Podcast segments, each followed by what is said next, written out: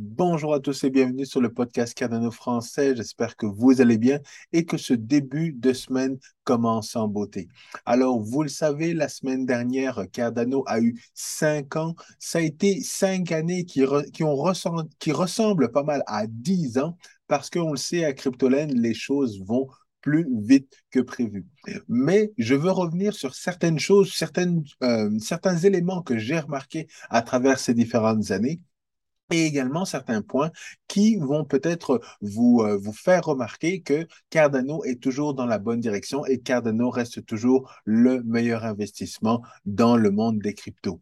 Mais évidemment, je veux vous donner également ma stratégie que je vais appliquer dans les prochains mois, voire dans la même dans la prochaine année pour accumuler jusqu'à un million de EDA parce que justement, il y a certains éléments qui vont, euh, qui vont donner des opportunités et qui vont être là pour nous permettre d'accumuler le plus d'EDA possible parce qu'encore une fois, les cinq prochaines années vont être beaucoup plus fulgurantes que ce qui, que ce qui s'est passé dans les cinq dernières années.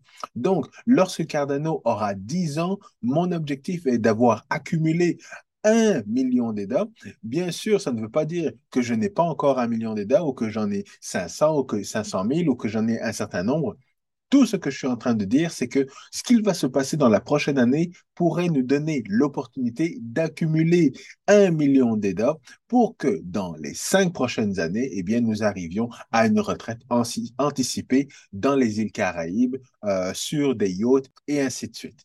Donc, encore une fois, si vous aimez le contenu de mes podcasts, n'oubliez pas de smasher bien fort le bouton like, abonnez-vous à la chaîne YouTube et partagez l'épisode avec le plus de monde possible parce que c'est comme ça qu'on va faire grossir l'écosystème de Cardano et qu'on va arriver à nos objectifs. Alors, vous le savez, évidemment, Cardano, avec ses cinq ans et dans le contexte dans lequel on est, eh bien, ce n'est pas un contexte très, très joyeux. Encore une fois, je filme ça.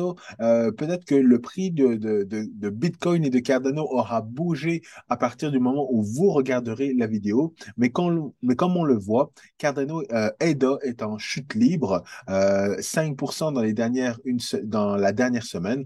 Et justement, ça risque de s'empirer. Mais je, je ne veux pas arriver tout de suite dans les chiffres, je vais tout simplement vous rappeler que il y a cinq ans, et, il y a cinq ans, eh bien, Cardano voyait le jour sur euh, les exchanges. Et c'était le premier article de Cardano que j'avais vu avec évidemment Charles Hoskinson et je me disais, waouh, quelle photo, ça avait vraiment pas l'air très intéressant ce projet, mais heureusement que j'ai continué à lire, j'ai continué à m'intéresser. Et c'était drôle parce que quand, la, quand Cardano est sorti euh, sur CoinMarketCap, eh bien, il est arrivé directement justement dans le top 10 ou top 20 et donc, c'est ce qui a justement attiré mon attention avec ce nouveau coin qui était arrivé et euh, finalement que j'ai commencé à étudier et à apprécier.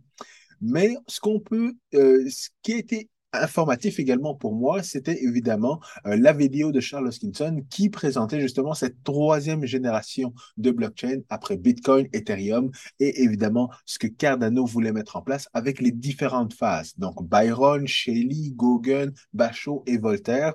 Et justement à travers ces cinq ans, même si à l'époque il pensait justement que les cinq phases auraient été terminées, eh bien, la phase de Byron était vraiment pour développer la communauté. La phase de Shelley, c'était la décentralisation. Et la phase de Gauguin qu'on vient de vivre actuellement, c'était justement attirer euh, les développeurs, développer les applications avec les contrats intelligents. Et c'est à partir, selon moi, de ce moment-là qu'on va avoir un boom dans les cinq prochaines années. Alors, évidemment, il reste encore Bachot et Voltaire, mais on le sait, eh bien, ce n'est pas du séquentiel qui est fait au niveau de la blockchain Cardano depuis les cinq dernières années. C'est du travailler en parallèle et on sait déjà justement que Voltaire est déjà là avec Catalyst notamment et que euh, le pipelining qui a été euh, mis en place justement avec la mise à jour de Vasile fait partie de la phase Bachot, des premières, euh, des, premiers, des premières étapes de la phase de Bachot. Donc, on sait que justement, très bientôt, ben, très bientôt, Cardano va être fini et après ça, on va pouvoir passer à d'autres choses. Donc, passer justement à la partie démocratisation, à la partie intégration de plusieurs euh, entreprises qui justement travailleront à développer la blockchain Cardano exactement comme ça se fait dans l'écosystème de Bitcoin. Donc, c'est pour ça que j'apprécie énormément cette référence à la première génération et évidemment à la deuxième génération qui est Ethereum et qu'on essaye encore de faire mieux en allant chercher beaucoup plus d'adoption, en améliorant la performance, en améliorant euh, l'interopérabilité et en améliorant également la gouvernance de la blockchain. Et évidemment, toutes ces, toutes ces messages-là, eh bien, ce ne sont pas juste les messages de Cardano. Parce que lorsque j'ai comparé justement ce projet-là à d'autres projets et quand j'ai comparé Charles Skinson à justement d'autres personnalités du monde de la crypto, eh bien, je me rends compte que de manière générale, le discours est le même le discours des, des bitcoins maximalistes, le discours justement de Andreas Antonopoulos qui fait beaucoup d'éducation, le discours justement de Raoul Paul qui est un économiste très connu qui voit justement les crypto-monnaies comme justement cette nouvelle vague de capitaux qui va pouvoir permettre aux milléniaux d'avoir une possibilité d'être riches et d'avoir de, une fortune dans le futur. Eh bien, tous ces éléments-là, toutes ces personnes-là ont pratiquement le même discours que Charles par rapport justement à l'adoption de cette nouvelle technologie et l'utilité justement de, de la technologie blockchain qui va plus loin évidemment que juste l'utilisation des crypto-monnaies ou de Bitcoin. Ça peut être justement dans différents cas d'utilisation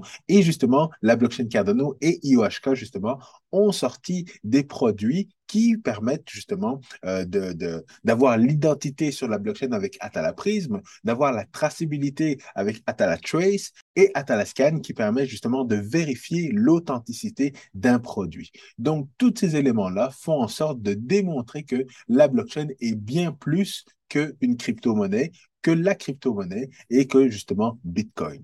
Et à travers toutes ces années, évidemment, on a, j'ai vu certaines personnes arriver, partir, euh, se demander ce que c'était et tout ça. Et évidemment, il faut souligner les grands partenaires et évidemment, il faut souligner des grands partenaires et des bons amis dans l'écosystème, comme euh, Rick McCracken, qui euh, avait sa chaîne YouTube avec Philippe, qui à l'époque avait le, le, premier podcast de Cardano, le podcast officiel d'une certaine manière de Cardano. Après ça, justement, ils se sont séparés. Il y a eu d'autres, euh, d'autres, il y a eu d'autres chaînes YouTube. Il y a eu également le Plutus Fest, qui était le premier événement auquel j'ai assisté euh, à Édimbourg. Par la suite, il y a eu le IOHK Summit, le Cardano Summit et ainsi de suite. Et là, prochainement, encore une fois, une nouvelle version du Cardano Summit qui aura lieu dans quelques mois, justement, en Suisse. Mais qu'est-ce qui m'a plu exactement, encore une fois, dans la blockchain Cardano, c'était vraiment justement le fait que cette technologie-là n'est pas une technologie comme toutes les autres, comme les réseaux sociaux ou, euh, comme, euh, ou les smartphones ou des choses comme ça. C'est vraiment une technologie qui doit, être, qui doit être basée justement sur la recherche académique, sur comprendre comment fonctionne la technologie pour pouvoir justement y appliquer des use cases et euh, développer de la valeur justement. Et c'est pour ça qu'encore une fois, euh, IOHK continue d'avoir des partenariats avec des universités pour justement développer ce cerveau international qui permet justement de faire de la recherche, de s'assurer que le, le, le, code ou le logiciel ou les outils technologiques qui sont développés avec cette technologie-là, eh bien, on y a pensé avant de commencer à développer. Et ça, évidemment, c'est un conseil que nos amis chez Solana devraient appliquer parce que vous le savez encore une fois, euh, ce week-end, eh bien, la blockchain, le week-end dernier, la blockchain Solana a encore arrêté de fonctionner. Et là, il faut redémarrer manuellement la blockchain pour que toutes les applications, toutes les NFT et les dApps commencent à, recommencent à fonctionner sur la blockchain euh, Solana. Ce qui n'arrive pas, évidemment, sur la blockchain Cardano, grâce notamment à la recherche académique. Et si vous ne l'avez pas lu encore, eh bien, il y a un super article euh, de notre ami Barbe Douce, qui, euh, donc sur le cardanologie.fr, je vous invite à, lire justement euh, les différentes nouvelles sur le cardanologie.fr, qui est la référence justement francophone pour avoir de l'actualité sur Cardano. Et justement, on voit que à travers les cinq années depuis que Catalyst est sorti, dans le fond, là, on est rendu justement au neuvième financement de différents projets sur la blockchain Cardano. Et avec toutes les différentes nouvelles également, avec Coty qui va arriver avec le JED, avec tous les projets qui, sont actuellement sur la blockchain Cardano, eh bien, c'est ce qui fait en sorte que justement, dans les cinq prochaines années, à travers tous ces projets-là, les mille et quelques projets, il va y avoir quelques pépites qui vont se démarquer du lot et qui vont faire en sorte que la blockchain Cardano va détrôner Ethereum au titre de blockchain de contrat intelligent. Mais assez parlé justement de Cardano des cinq ans et de tout ce qui va se passer justement dans l'avenir. Quelle va être ma stratégie pour arriver justement à un million d'EDA dans les cinq prochaines années? Eh bien, ça va être de profiter de toutes les chutes qui vont arriver justement dans la prochaine année. Pourquoi? Parce que on est en train de se diriger vers une récession et c'est ce qui est justement confirmé par plusieurs analystes qui savent de quoi ils parlent. Et là, justement, l'image sort d'une vidéo de Alcon, de, Alcon Daily, une, un des youtubeurs que je suis régulièrement, qui démontrait dans le fond euh, que actuellement le crash qu'on est en train de vivre, lorsqu'on le compare au crash de 2014 et de 2018, on voit encore qu'on n'est pas encore arrivé au bas et qu'il nous reste encore une dernière baisse à avoir avant d'avoir touché le fond pour Bitcoin et les crypto-monnaies. Et donc, si on voit justement le crash qu'on est en train de vivre et la ligne verte actuellement sur l'image, et on voit que justement la ligne orange et la ligne rouge sont beaucoup plus basses que la ligne verte. Et donc, on peut se dire qu'il reste encore un bon bout de temps justement avant qu'on arrive au plus bas et que ça commence, ça recommence à, à remonter pour Bitcoin et les cryptos. Mais ce n'est pas tout. Lorsqu'on analyse également le retour sur investissement sur une année, on voit encore une fois que si on se base sur le passé, eh bien, on doit arriver justement à un niveau de 0.2 pour arriver justement au plus bas et repartir. Donc, si on regarde justement en 2012, on est arrivé en dessous de 0.2 et c'est là que justement on a eu un bull run, le bull run de 2013-2014. Même chose en 2015, ce qui nous a donné le bull run de 2017. Et puis en 2019, ce qui nous a donné le bull run jusqu'en 2022, où on est arrivé justement aux alentours de 65 000. Et là, et ce qu'on voit actuellement, c'est qu'on est à 0.4 et qu'il faut attendre encore un petit peu parce que justement, si on se donne un petit peu plus de temps, mettons jusqu'à la fin de 2023 et qu'on se donne un objectif de Bitcoin qui, va, pourrait arriver aux alentours de euh, décembre, aux alentours de 11 000 dollars, eh bien là, on voit qu'on commence à flirter avec la zone de 0.2, ce qui pourrait signifier un bas pour Bitcoin. Mais ça peut arriver d'ici décembre, ça peut arriver plus tard, dans, euh, plus tard en 2023. Et évidemment, ça ne veut pas nécessairement dire que Bitcoin risque d'arriver justement à 11 000 dollars, mais il faut être très attentif. Pourquoi, encore une fois? Parce que justement, on a une bulle spéculative qui est en train de se faire du point de vue économique, que ce soit au niveau de la bourse ou au niveau du Bitcoin, eh bien, la bulle va péter. Et lorsque ça va péter, eh bien, il va y avoir des opportunités. Pourquoi? Parce que justement, du côté de la bourse, eh bien, on a une bulle qui monte depuis 2010, depuis 2009. Depuis 2009, ça monte, ça monte, ça monte, et à un moment donné, évidemment, ça doit redescendre parce que tout ce qui monte redescend. Et malheureusement, il y a une grosse corrélation entre justement le, le, marché de la bourse et le marché des cryptos. Évidemment, vous connaissez le graphique de la chip sheet de Wall Street où justement ça monte et puis il y a une correction, il y a un bear rally et après ça, ça redescend et là, c'est la panique, la dépression et justement, ça va, ça va être justement la récession. Et c'est sur, et c'est ce sur quoi se basent justement les différents analystes pour dire que nous nous dirigeons vers une récession parce que le monde économique est en train d'exploser. Et là, si on analyse quelques charts, évidemment, on voit le S&P 500 dans les années 30 où on a justement une montée, un premier crash, un bear rally et un deuxième crash beaucoup plus sévère. Même chose dans les années 70, même chose dans les années 2000, même chose actuellement.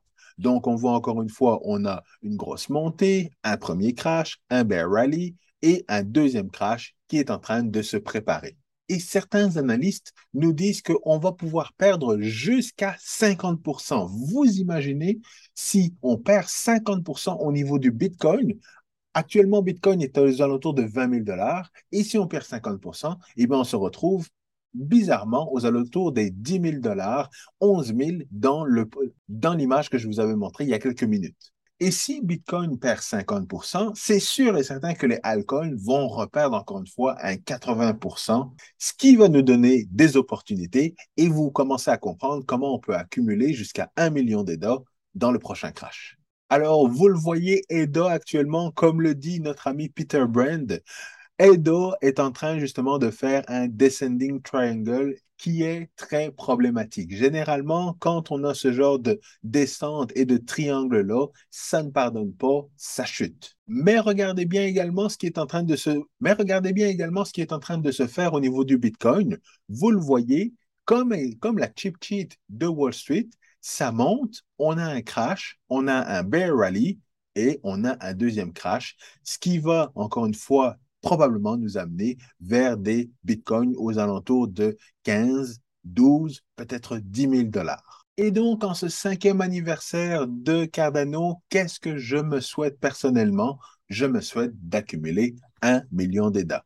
Pourquoi? Parce que je me, rappelle au début de Shelly, euh, Charles Skinton était passé à la chaîne YouTube, je ne sais plus de quel YouTuber, mais Charles commençait à expliquer comment allait fonctionner Shelly, comment allait fonctionner la décentralisation et le protocole Proof of Stake.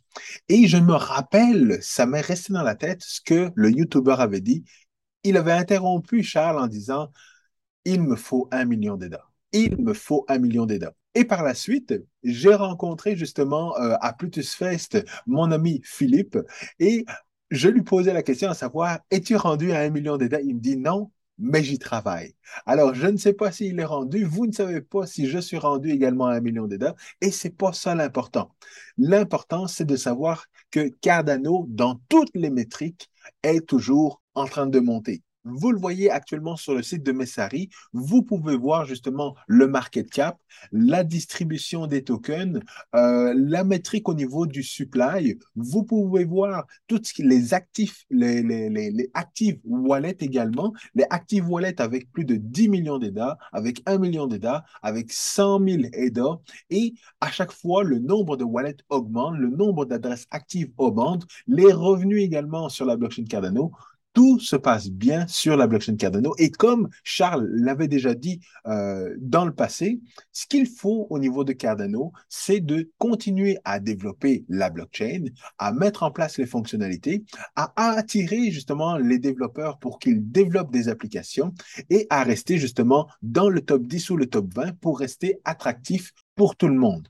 Et si on continue à faire ça sans avoir justement des flashs et sans avoir justement des NFT et sans avoir de VC également, à ce moment-là, eh bien, tout va arriver pour le mieux. Et lorsqu'on va arriver à l'adoption générale de la blockchain, eh bien, Cardano sera un choix judicieux pour pour n'importe qui. Et pourquoi, encore une fois, je veux atteindre ce, nouvel objectif d'un million d'EDA? Pourquoi? Parce que les VC ne sont pas encore dans l'écosystème de Cardano.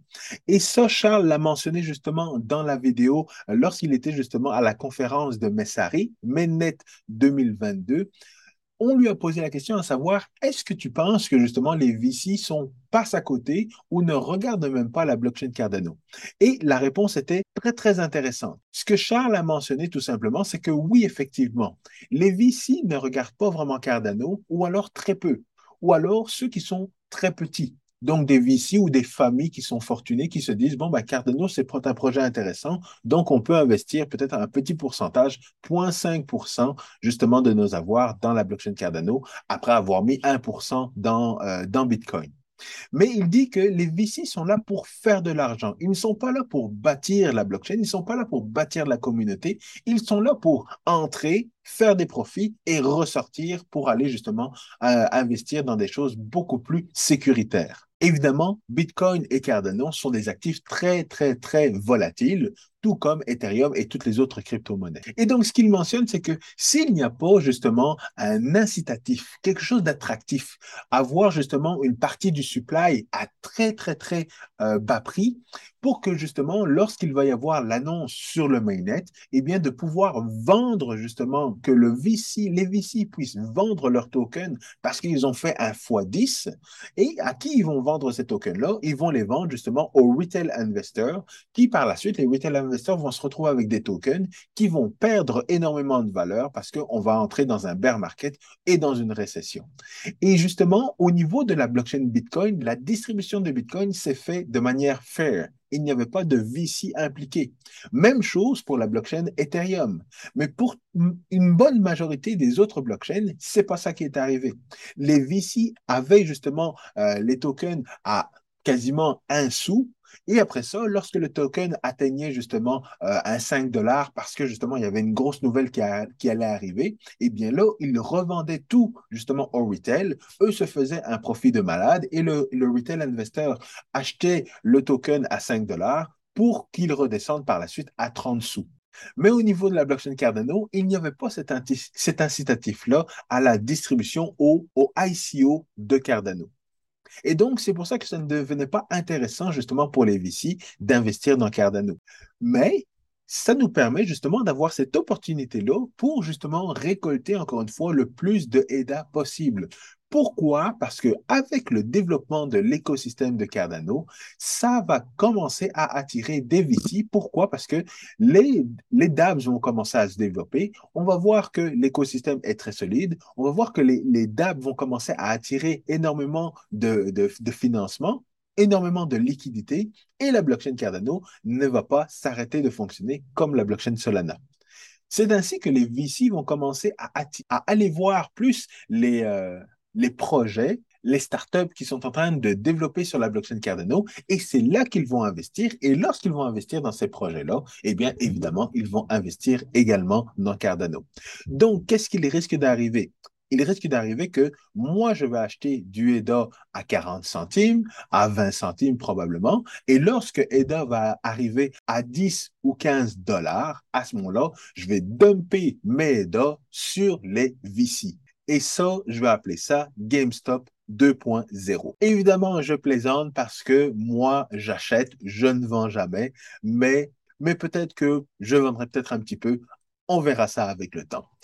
En tout cas, vous le savez et je vous l'aurais dit dans les cinq prochaines années, vous savez c'est quoi mon objectif et j'espère que vous allez partager le même objectif que moi. Mais pour aujourd'hui, je souhaite encore une fois à la blockchain Cardano un très bon anniversaire. Toutes mes félicitations à tous ceux qui sont dans la communauté et qui hold leur EDA. Et moi, je vous dis bonne semaine à vous. À la semaine prochaine. Peace.